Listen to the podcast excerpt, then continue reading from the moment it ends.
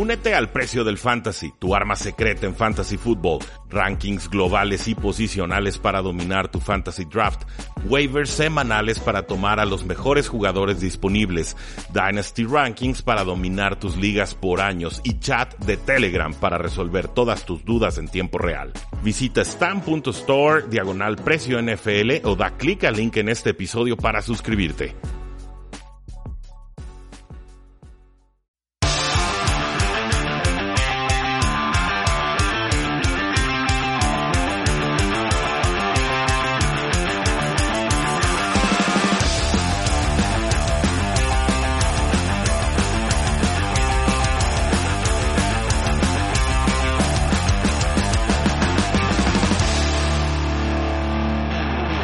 Saludos a todos y bienvenidos a un programa más de Tres y Fuera, donde la NFL no termina y nosotros tampoco. Mi nombre es Rudy Jacinto, me encuentran en Twitter como arroba NFL y el día de hoy no estoy transmitiendo desde Guadalajara, Jalisco, sino de Tijuana, Baja California Norte.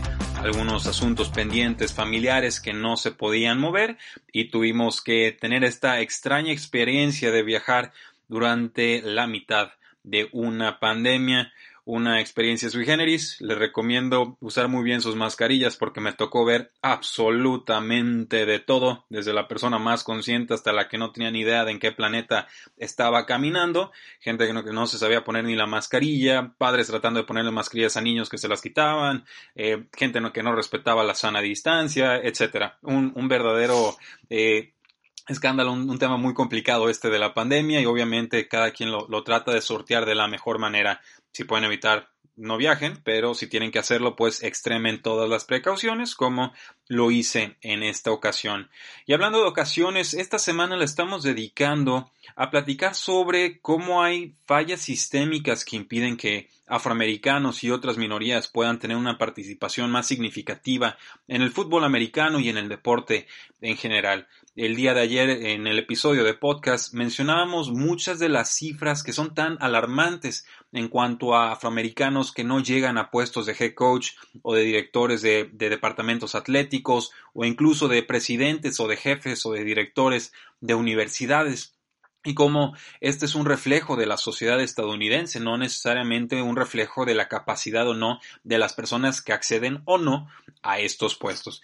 Básicamente ese primer episodio era para decirles, damas y caballeros, aquí hay un problema y tenemos que tomarlo muy en serio. El episodio del día de hoy es para decirles, esta es la razón por la cual tenemos un problema, es decir, qué está fallando a lo largo del proceso dentro del fútbol americano para que no podamos ver caras nuevas, caras de minorías o caras de afroamericanos en puestos importantes como corebacks, como head coaches, como coordinadores ofensivos u otros puestos directivos. Para ayudarme a hacer este, este ejemplo, este estudio, voy a apelar a un artículo que se llama Football's Lack of Black Head Coaches is the Result of a Flawed Pipeline que más o menos se podría traducir como la falta de head coaches afroamericanos en el fútbol es el resultado de un proceso fallido. Pipeline es básicamente como oleoducto, entonces hablan de que el proceso como tal tiene fallas y que por eso no están llegando head coaches afroamericanos a las altas filas del fútbol americano o de la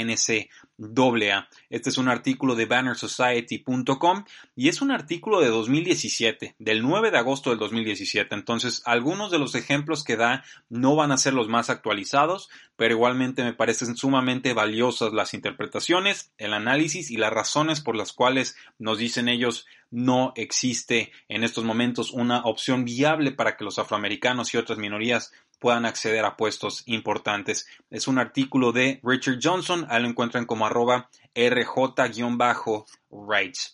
Este artículo empieza recordándonos o haciéndonos pensar acerca de ejemplos que tengamos en la vida de gente similar a nosotros, físicamente similar a nosotros, que haya logrado algo importante en la vida y cómo esas experiencias nos hacen reflexionar sobre lo que nosotros podemos lograr en nuestras vidas, en nuestras carreras profesionales, con nuestras familias, e, etc.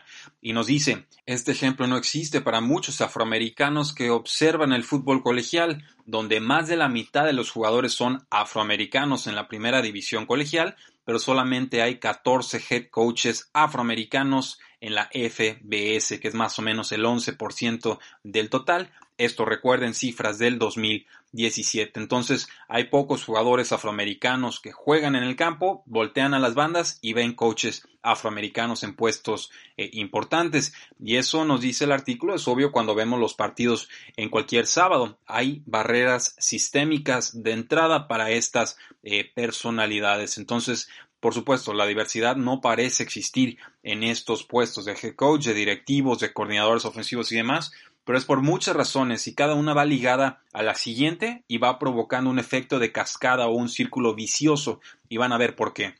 Nos dicen en el primer nivel lo que sucede es que los jugadores afroamericanos históricamente han sido alejados de posiciones que tienen un alto perfil como para poder proyectarte a un puesto de coach asistente. Se llama racial stacking o se trata de eh, segmentarte de alguna manera por tu condición eh, racial, donde los grupos minoritarios son relegados de forma desproporcional a puestos menos importantes. El ejemplo más claro, y creo que este lo tenemos muy presente todos los aficionados a la NFL, es cuando los mariscales de campo afroamericanos llegan como corebacks a colegial o llegan como corebacks a la NFL y de inmediato salen los supuestos expertos y los quieren reconvertir a corredores, a receptores abiertos, a linebackers, a safeties, e, etcétera no les dan realmente la oportunidad de poder mostrar lo que pueden hacer en esa posición de coreback donde ya brillaron en una instancia o en un nivel inferior, pero que por supuesto es el que te catapulta para poder pasar al siguiente nivel, ya sea la NCAA o ya sea la NFL. Hay un estudio de Daniel Jost y de Joshua Pitts que eh, evalúa a todos estos jugadores colegiales y nos dicen que de 387 jugadores colegiales, este es un estudio de 1975, en ese grupo pues el 33.8% de esos jugadores que eran afroamericanos y participaban en la posición de coreback en la preparatoria. O sea, poquito menos del 34% de los corebacks en las preparatorias, en ese momento, en 1975, eran afroamericanos, que es obviamente una posición muy importante. Cuando avanzaban al nivel colegial, ese número caía estrepitosamente hasta 8.7%. Entonces cae del 34 a casi el 9% los jugadores afroamericanos que están jugando la posición de quarterback en 1975. Asimismo, los afroamericanos eran casi el 50% de los jugadores que estaban en la posición de running back, que es una posición eh, importante pero más periférica que mariscal de campo, esto al nivel de preparatorias. Cuando brincaban a colegial, pasaban del 49.2 al 69.9% de afroamericanos que estaban cubriendo esas posiciones. ¿Qué nos dicen estos dos números o estas dos tendencias? Pues muy sencillo. Los corebacks afroamericanos no están recibiendo o no estaban recibiendo oportunidades para poder demostrar lo que podían hacer como corebacks en colegial y los coaches preferían mandarlos a otras posiciones como la de running back. Lo vimos con Lamar Jackson, querían reconvertirlo a receptor abierto. Lo vimos en su momento con Cam Newton, que ganó el trofeo Heisman, y antes de eso lo querían reconvertir a, running back a la cerrada y no sé qué tantas locuras. Y han demostrado que a su manera son mariscales de campo sumamente competentes con los cuales perfectamente puedes lograr cosas importantes en la National Football League. Ahora, de afroamericanos que jugaron coreback en colegial, 62% de ellos cambió de posición en la universidad, nos dice un estudio del 2013 que evaluaba jugadores del 2008 y 2009. Este, es cierto, puede ser que los, no todos los corebacks afroamericanos eh, puedan rendir a un alto nivel en esa posición y que por eso sus coaches los estén cambiando de puesto. Es perfectamente razonable, pero son demasiados casos como para pensar que eso es cierto en todas las instancias. Entonces, encontraron también que solamente el 16% de corebacks blancos cambiaron de posición esto es sumamente radical. O sea, afroamericanos, 62% que son corebacks en preparatoria cambian de posición. Si eres blanco, solamente el 16% de ellos están cambiando de posición cuando entran a la universidad. Esto es, es verdaderamente preocupante. Los investigadores encontraron que el 22% de todos los jugadores en preparatorias cambiaron de posición al brincar a la universidad. Entonces, controlando ciertos factores que no especifica el artículo, los corebacks afroamericanos eran 38.5% más probables que los corebacks blancos de cambiar de posición. Entonces, claramente algo que no está cuantificable o que no es observable está sucediendo en estos ejemplos y también nos dice el artículo, si pensamos un paso más allá, pues muchos corebacks blancos jóvenes tienen tutores privados y van a campamentos de corebacks, mientras que las familias afroamericanas pocas veces tienen la oportunidad de poner a sus hijos en las mismas experiencias y esto por supuesto tiene un impacto al momento de entrar a las filas colegiales.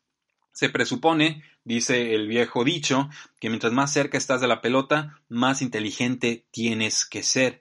Entonces, pregunta el artículo, ¿existe un prejuicio aquí en el cual los afroamericanos tengan dificultad para ser corebacks, pero también para ser centros en la línea ofensiva? Nos dice el sociólogo Harry Edwards que el tema de la centralidad no es solamente el hecho de estar cerca o no de la pelota como tal, sino el grado de control y liderazgo que se asocia con esa posición. Nos dice los pitchers, los catchers, los corebacks y los centros no solamente están en el centro del coordinar las actividades del partido, sino que su participación tiene una mayor injerencia en el resultado final y en las acciones del campo, sumado con creencias estereotípicas sobre la raza relacionadas con las capacidades físicas y mentales de los jugadores, la idea es que los blancos son más capaces para asumir posiciones que requieren pensar más y tomar decisiones, mientras que los afroamericanos están más capacitados para ocupar posiciones que requieren mayor capacidad física. Dice, para llegar a esa conclusión con los prejuicios que mencionamos anteriormente, es apenas un brinquito eh, intelectual. Entonces, creo que eso es lo que está sucediendo en estos momentos eh, y no debería sorprendernos en realidad. Creo que es algo que todos tenemos interiorizado, que todos tenemos de alguna manera identificado y que de vez en cuando en redes sociales no, nunca falta, ¿no? El energúmeno que dice, ah, pues es que es negro, entonces no sabe pasar.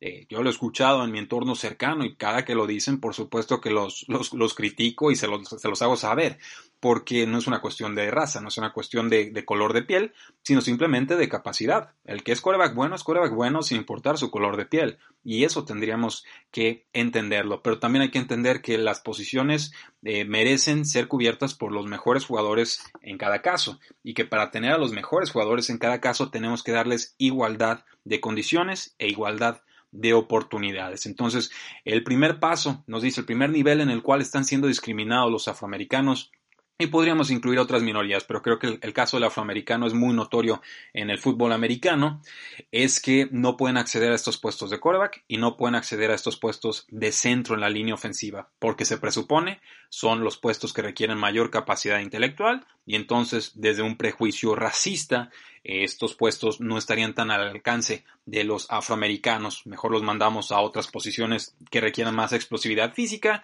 y dejamos que los blancos piensen. Obviamente esa no es mi postura, pero esa es la crítica racial o el prejuicio de muchos head coaches que no precisamente brillan por su eh, alto grado de empatía social, ¿no? Y ganas de luchar contra el racismo. Entonces, eh, lo vemos también con los centros en la línea ofensiva. ¿Cuántos centros realmente afroamericanos vemos en líneas ofensivas? Le preguntaron en 2002 al tackle ofensivo de Salón de la Fama Roosevelt Browns cómo era la situación en los 50s y en los 60s y responde, si eras un centro eh, negro, perdón, que llegaba a la NFL, probablemente terminabas jugando o linebacker o algo por el estilo. El prejuicio era tan malo o casi tan malo como el que existía para los mariscales de campo. En la NFL hay otras posiciones que están cubiertas por prácticamente mitad afroamericanos y mitad eh, blancos. Y pues sí, por ejemplo, la liga era 67% afroamericanos en 2010, pero solamente 9% de sus centros de línea ofensiva eran afroamericanos. Esta cifra cayó de 1998, cuando el 17% de los centros en líneas ofensivas eran afroamericanos. Entonces, eh, por supuesto, y lo vemos en todas las líneas ofensivas, incluso en colegial, habían como 70 jugadores que podían ganar el trofeo al centro mejor calificado de la nación, al mejor centro de la nación en 2017, y la gran mayoría de ellos eran, por supuesto, blancos. Entonces, sí, hay cuestiones sistémicas, sí, hay prejuicios de los tomadores de decisiones, no tengo la menor duda al respecto, pero también hay segregación interiorizada, o sea, autosegregación. ¿Qué están pensando los atletas al momento en, el que juegan una posición en el campo? Es decir, si yo soy un jugador blanco y veo que otros están jugando posición de coreback, pues yo que voy a querer jugar. Pues voy a querer ser un, un quarterback, por supuesto. Si soy un afroamericano y veo que los afroamericanos que más están destacando en colegial y en la NFL son receptores, son corredores, quizás son linebackers, pues a quién voy a emular a los ejemplos que yo tengo, ¿no? Y por eso es tan importante cada que alguien de minoría rompe estas barreras y demuestra que puede trascender y ser importante. El primer ejemplo que me viene a la mente sería un Tiger Woods en, el golf, ¿no? Que creo que también vino a revolucionar lo que podíamos esperar de la comunidad afroamericana en un deporte tan marcadamente blanco. Y lo hemos visto también en, en el tenis. Si pasamos a un segundo nivel de, análisis de lo que sucede en el fútbol colegial, sobre todo eh, nos dice el artículo, el nivel número dos sería que normalmente no encuentras coaches de línea ofensiva o de posición de quarterback que no hayan jugado quarterback o línea ofensiva en el pasado. Entonces revisan 65 eh, coaching staffs en las cinco conferencias más importantes, más Notre Dame, que come aparte, y solamente tres de esos puestos claves de quarterback o de coach de línea ofensiva eran afroamericanos. Imagínense eso. 65 coaching staffs y solamente de quarterback o de línea ofensiva había tres coaches afroamericanos. Eh, y dos de ellos, por ejemplo, eh, Garrett McGee, que estaba en Illinois, y Pep Hamilton, que estaba en Michigan, no sé si ahí sigan, ellos jugaron sus posiciones que están cocheando en colegial. Entonces, si no juegas la posición y eres afroamericano, o sea, si no la juegas cuando estabas en colegial y eres afroamericano, difícilmente te van a dar la oportunidad de entrenar o a la línea ofensiva o de entrenar al coach de quarterbacks. Y vamos a ver por qué es tan importante tener esa posibilidad de entrenar a los coaches de eh. Entonces, ¿qué se puede hacer al respecto? Hay que entrenar a los coaches, o sea, no hay que llegar con la, expectativa de que si jugaste en colegial ya tienes las respuestas en profesional o, como coach colegial. Hay que entrenar y hay que desarrollar a los coaches. Por supuesto que pueden aprender posiciones que no jugaron eh, anteriormente. No tenemos que necesariamente catalogarlos o dejarlos como coaches de corredores porque fueron corredores en colegial asumiendo por supuesto que la capacidad del entrenador de para que pueda acceder a un puesto que es más complicado como el de entrenar a un quarterback o en su momento como coordinar una ofensiva o una defensiva. Nos dice Scotty Montgomery de ECU, un head coach que antes fue receptor abierto, que no es tan difícil como que nos quieren hacer creer esto de, cambiar de, posiciones como coach, pero tienes que ser diligente, tienes que tener un cierto grado de inteligencia para poder entrenar esa posición, igual que cualquier otra posición en el campo, y tienes que dejar tu ego en casa. Eso es lo que nos dice Scotty Montgomery, afroamericano, head coach en su momento de ECU. Entonces, eh, creo que es, por, ahí va la cosa. O sea, de los asistentes, en todas las posiciones, 26% de ellos eran afroamericanos, lo cual es más alto que en la posición de coaches de quarterbacks y coaches de línea ofensiva, pero es, todavía es menos de la mitad de los del número de jugadores afroamericanos que están en el campo. Entonces, vemos mucho afroamericano jugando, pero vemos muy poco afroamericano entrenando y sobre todo entrenando los puestos más eh, importantes. Si pasamos a un nivel tercero de análisis que nos comparte el artículo este punto, pues es muy sencillo y es muy claro y ya lo insinué anteriormente. Si no trabajas con corebacks, es muy difícil que puedas convertirte en un coordinador ofensivo. En las entrevistas que tuvo este coach Scotty Montgomery para ser coordinador, él notó una tendencia. Los head coaches, incluyendo él mismo, querían que sus quarterbacks y los play callers tuvieran como una especie de comunicación telepática. Y para eso, pues obviamente tienes que trabajar muy de cerca con los mariscales de campo. No puedes llegar a improvisar, tienes que entender el juego a través de los ojos de un quarterback. Si tú llegas como coach de posición de receptor abierto y le criticas a tu quarterback que no le lanzó el pase al receptor que estaba abierto, dice el artículo y estoy de acuerdo, vas mal, porque no estás entendiendo el juego desde los ojos del quarterback y desde lo que él estaba interpretando y sintiendo en ese momento del partido. No puedes llegar con el prejuicio de otra posición cuando el mariscal de campo es el que tiene que concentrar toda esa información y procesarla en apenas instantes. Este es un tema grave porque de los 128 head coaches que no fueron interinos en la FBS, esto en 2017, solamente 14 de ellos no tuvieron experiencia previa como coordinadores. Y ahí les va.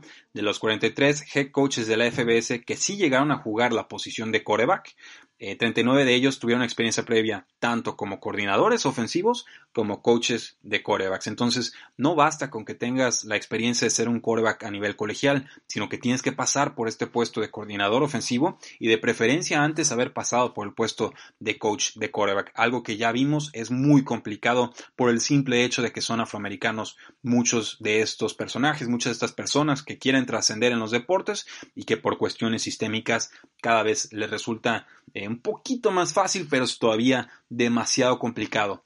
Eh, creo que, por supuesto, es un tema racial, es un tema social, un tema de décadas, por no hablar de, siglos, y son prejuicios que tenemos que ir superando poco a poco o simplemente de golpe. Eh, nos dice el artículo, los jugadores afroamericanos sí pueden convertirse en head coaches, incluso si no jugaron eh, posiciones centrales como liniero ofensivo, centro, coreback, etcétera, pero esto no significa que se les den las oportunidades debidas.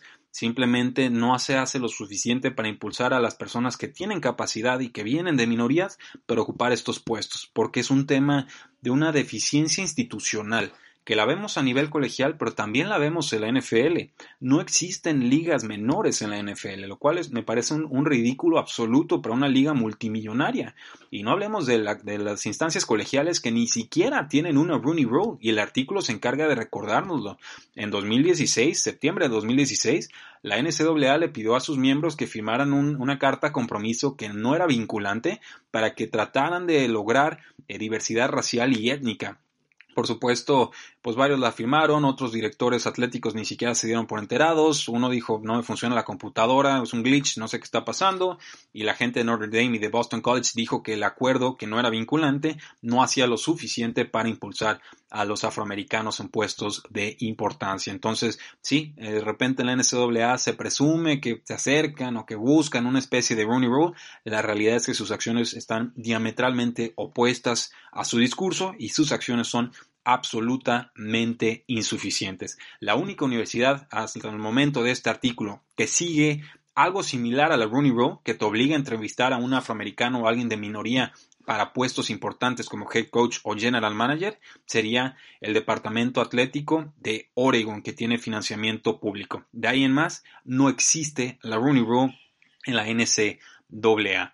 Entonces sí, vemos que hay afroamericanos que llegan a puestos importantes, head coach, general manager, coordinadores, eh, coaches de quarterback, etcétera, pero esto tenemos que entenderlo como logros individuales y no como algo que la sociedad esté impulsando de forma eh, colectiva. Sabemos que hay prejuicios, por ahí sabemos, por ejemplo, que el coach Charlie Strong, eh, que estuvo en Texas y que fue criticado antes de haber jugado su, primer partido, eh, lo han hecho a un lado porque tiene un matrimonio interracial, o sea, se casó con una mujer blanca y él cree, está convencido de que esto le ha cerrado oportunidades en la NCAA y lo confirman así dos fuentes anónimas que cita eh, el artículo.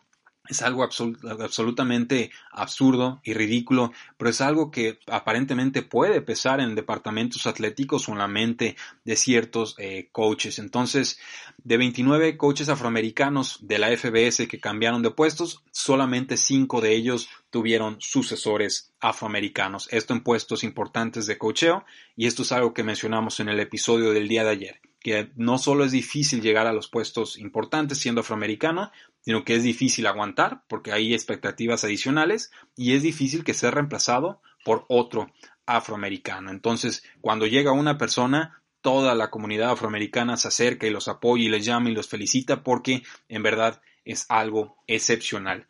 Y vamos cerrando con una declaración del coach eh, Montgomery que nos dice, todo esto va a cambiar.